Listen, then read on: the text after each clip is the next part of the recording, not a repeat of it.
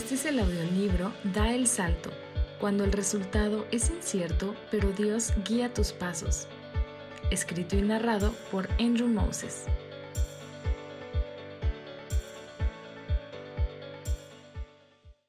Capítulo 10. Copy and Paste. Cómo tratar a los demás. Recientemente compré una nueva laptop. Abrir la pantalla y hacer clic por las carpetas vacías fue como entrar en una casa sin muebles. Tal vez yo sea ñoño, pero sentía la falta de mis programas y archivos, así que saqué mi disco duro y conecté el cable. En esa memoria estaba la representación digital de mi vida entera, fotos de mi familia, pensamientos plasmado en mi diario de hacía años, mis letras originales y miles de canciones MP3 que había comprado. En tres minutos todo se transfirió a mi laptop. Eso es magia. Copy and paste.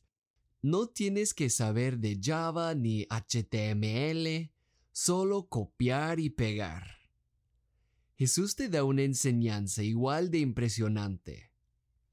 Traten a los demás tal y como quieren que ellos los traten a ustedes.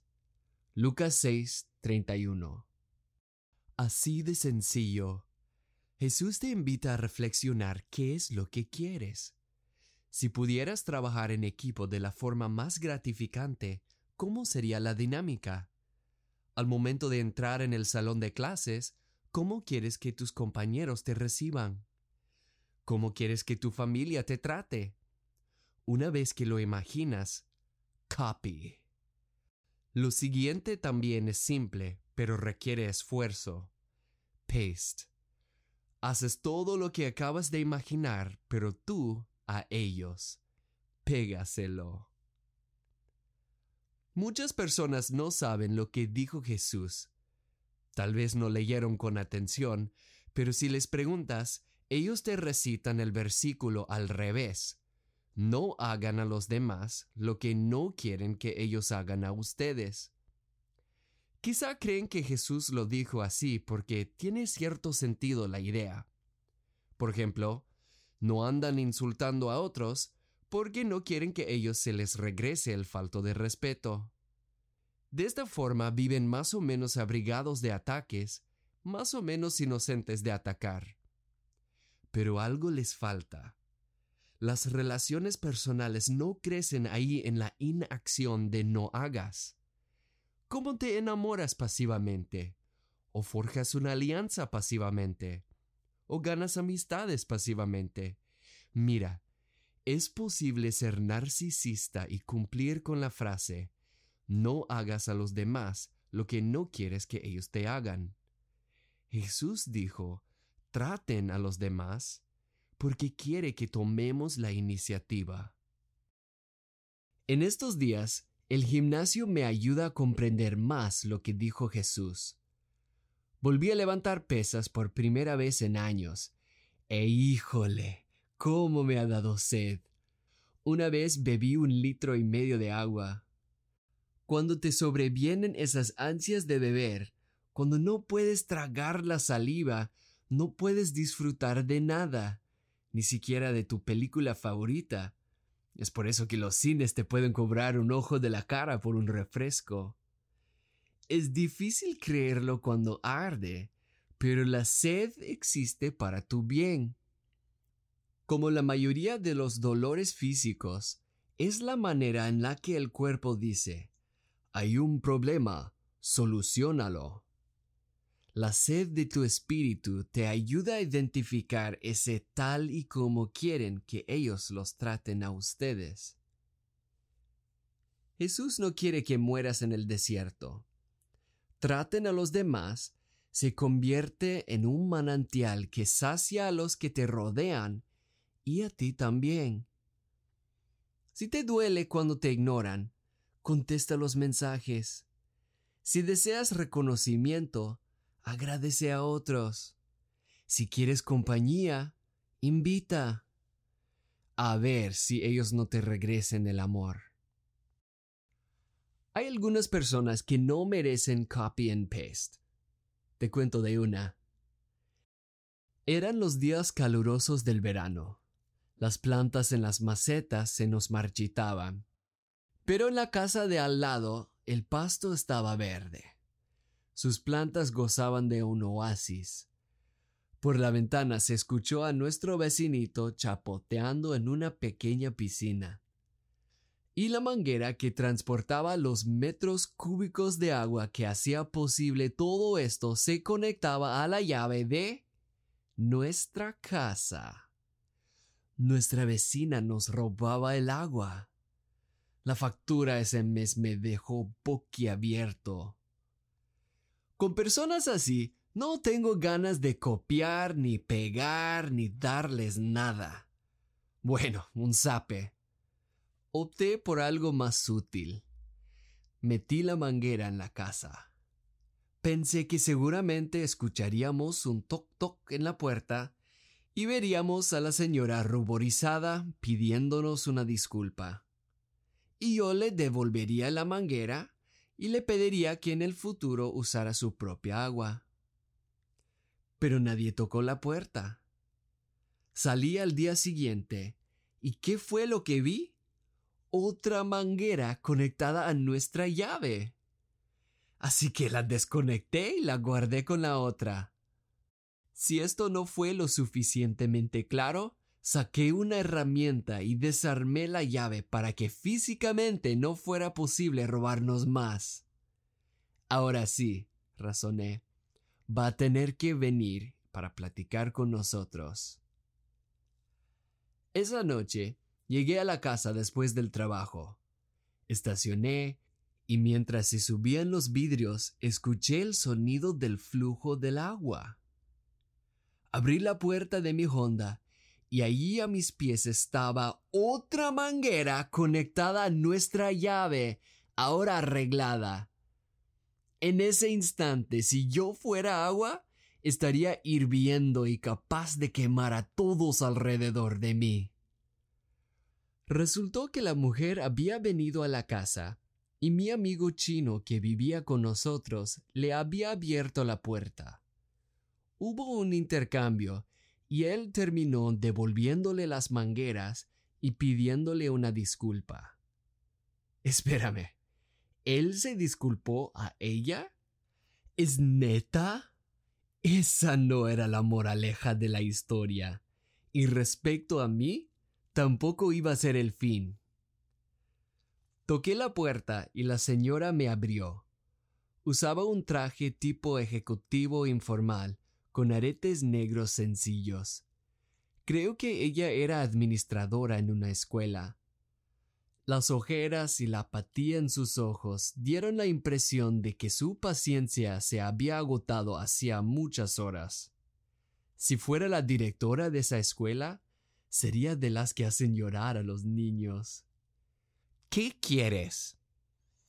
Eso es gramaticalmente una pregunta, pero por lo brusco de su tono, parecía más bien un desafío.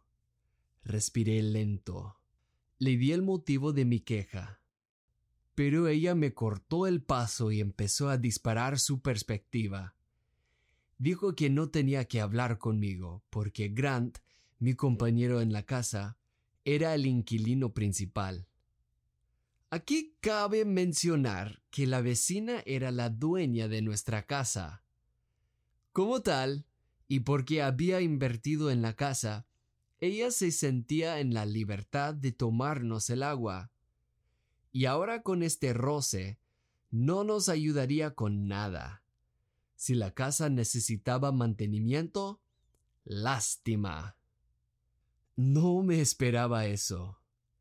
Si ese encuentro me dejó desorientado, a la mañana siguiente leí un versículo que me dejó más perplejo. Me despegué de nuestro versículo en Lucas 6:31 y vi el título que encabeza el pasaje donde se encuentra. No me gustó lo que vi. Me sentí retado. Decía, el amor a los enemigos. Cuando se trata de enemistad, Es fácil hundirnos en el fango de la mentalidad víctima. Yo fui víctima primero, afirma uno, pero me hiriste feo y soy más víctima, objeta el otro. Después del contraataque y el contra-contraataque, ¿dónde termina? Entre más nos esforzamos en este lodo, justificándonos y sumando las ofensas, más nos atoramos. Creo que la mujer de al lado tenía razón de sentirse ofendida por mí. Eso se debía a mi primer encuentro con su hijo de veintitantos años, que quería que yo tradujera al inglés una tesis que él había pirateado del Internet. Puesto que yo había dedicado mi vida adulta a las letras, yo no iba a ser su cómplice en esta tranza. Era una porquería, y se lo hice saber. Al día siguiente me disculpé por la severidad con la que le hablé, pero esas primeras impresiones difícilmente se borran. Los vecinos se veían como los martirizados. ¿Ahora por el agua? ¿Iba yo a sentir lo mismo? Yo no quiero pasar mis días revolcando en el lodo. Creo que nacimos para la vista desde los cerros. Esta es la perspectiva más alta. Comprender que tú y yo no somos los sacrificados. Difícilmente habrá quien muera por un justo, aunque tal vez haya alguien se atreva a morir por una persona buena. Pero Dios demuestra su amor por nosotros en esto, en que cuando todavía éramos pecadores, Cristo murió por nosotros. Romanos 5, 7 a 8. Todos somos la vecina de al lado. Robamos a Dios su gloria sus bendiciones fluyen como el agua, pero le menospreciamos a Él que nos las da. Y cuando todavía éramos pecadores, Cristo tomó la iniciativa.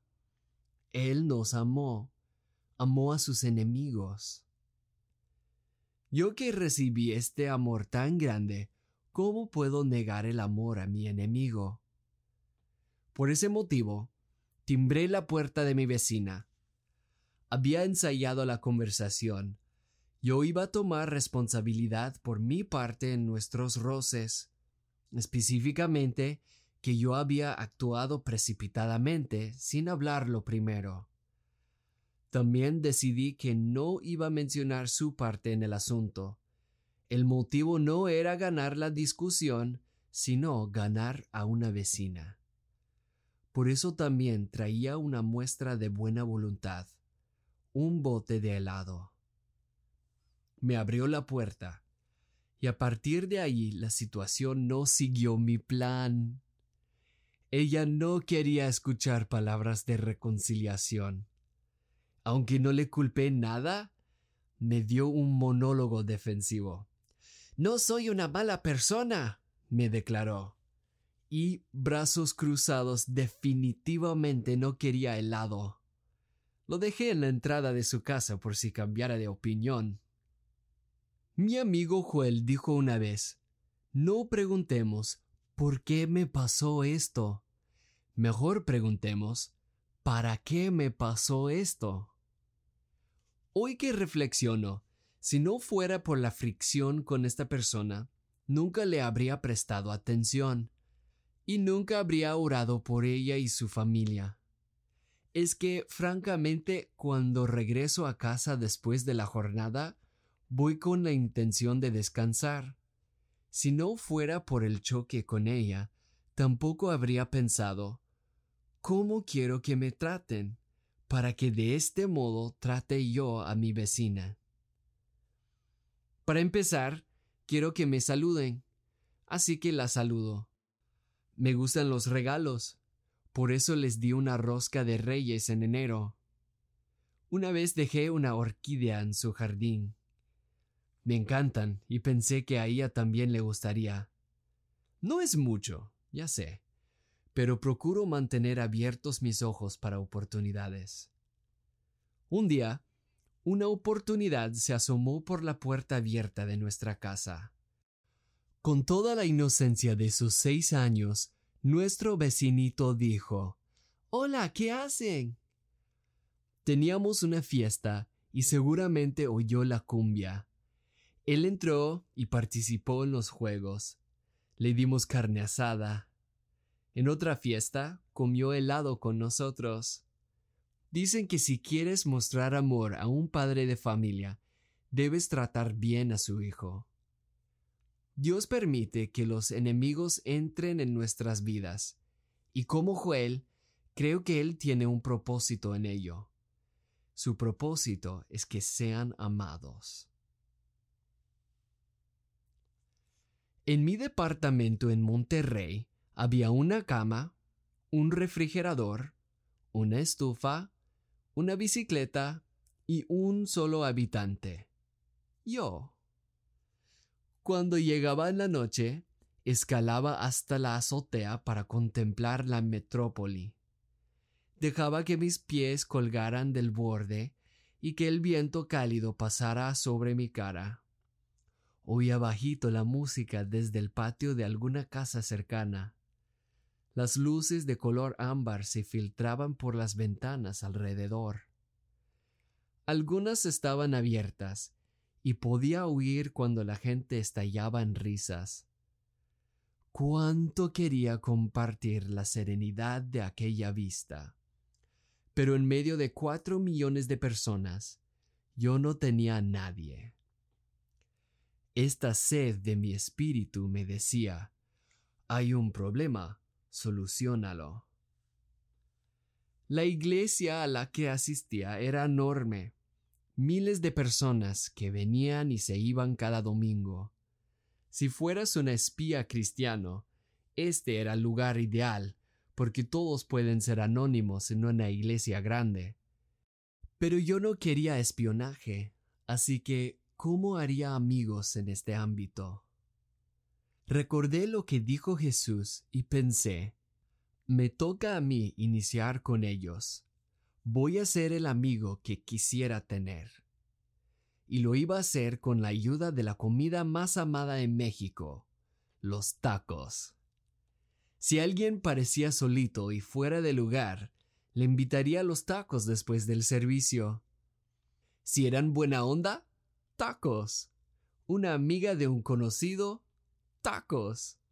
Y si un grupo ya iba a los tacos, yo iría de colado. Como ya viste con la vecina, no soy tan bueno con las primeras impresiones. Usualmente necesito dos o tres. Lo bueno de compartir una comida es que puedes platicar un rato, rasgar más que la superficie del otro.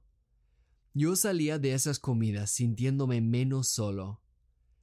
Con las semanas, los conocidos de los tacos llegaron a ser los amigos del tochito, fútbol americano. Y los amigos del tochito también jugaban a las cartas. Hice invitación tras invitación y pronto explorábamos montañas y bebíamos café artesanal juntos. Un domingo en la tarde, yo fui al micrófono abierto en Cronopios. Era un café bohemio donde frecuentaban poetas y cantautores. Esa noche yo iba a estrenar unas de mis canciones originales. Llegué temprano para apartar lugares para mí y un par de estos nuevos amigos. Me senté en una mesa chiquita con mi té. Traté de controlar el miedo escénico viendo las pinturas de arte moderno sobre las paredes. Y en esto vi a Diego entrar. Con una sonrisota y dos manos en el aire me saludó con un grito. Detrás de él entraron ocho personas más. Me quedé pasmado. No pude creer que tantos querían verme tocar la guitarra. Con cinco de ellos sobre un sofá y tres en la alfombra. Se rieron y me echaron porras cuando canté. Ellos llegaron a ser mis amigos afines de Monterrey. Nuestra amistad dura hasta hoy, aun después de mi mudanza a otra ciudad. El día que me fui, el grupo entero me acompañó hasta la central camionera, no dejándome ir sin fotos y chocolates, cartas escritos a mano, besos, abrazos y muchas palabras de ánimo. Nunca morí de sed en el desierto de Monterrey. Bebí de fuentes ricas que nunca habría encontrado si no fuera por Jesús. Me enseñó cómo tratar a los demás, copiando y pegando el amor que yo quisiera tener. ¿Qué pasará cuando tú tomes la iniciativa? La misma iniciativa que Cristo tomó contigo.